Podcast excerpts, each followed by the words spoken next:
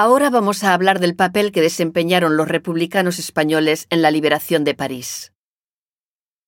En 1944, la liberación de París fue llevada a cabo, entre otros, por la 9, la novena compañía del Regimiento de Marcha del Chad de la Segunda División Blindada, bajo el mando del general Leclerc. La 9 era una moderna unidad equipada con material americano y compuesta por combatientes de origen diferente, pero la gran mayoría, 146 de los 160 soldados, eran republicanos españoles.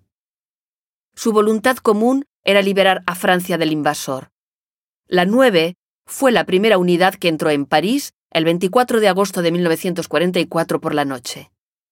35 de sus combatientes murieron por Francia, entre los que estaba el sargento Lafuente, que fue asesinado en el pueblo de Badonvillers en noviembre de 1944.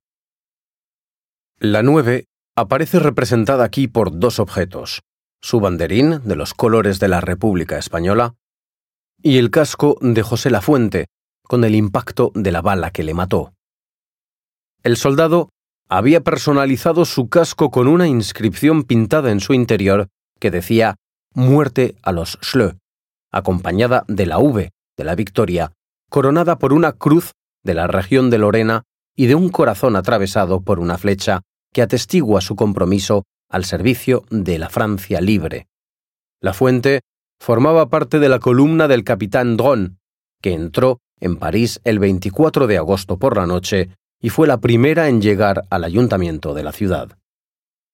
Picasso elogió el compromiso y el papel de los republicanos españoles dedicándoles una obra, el monumento a los españoles muertos por Francia, pintado entre 1946 y 1947.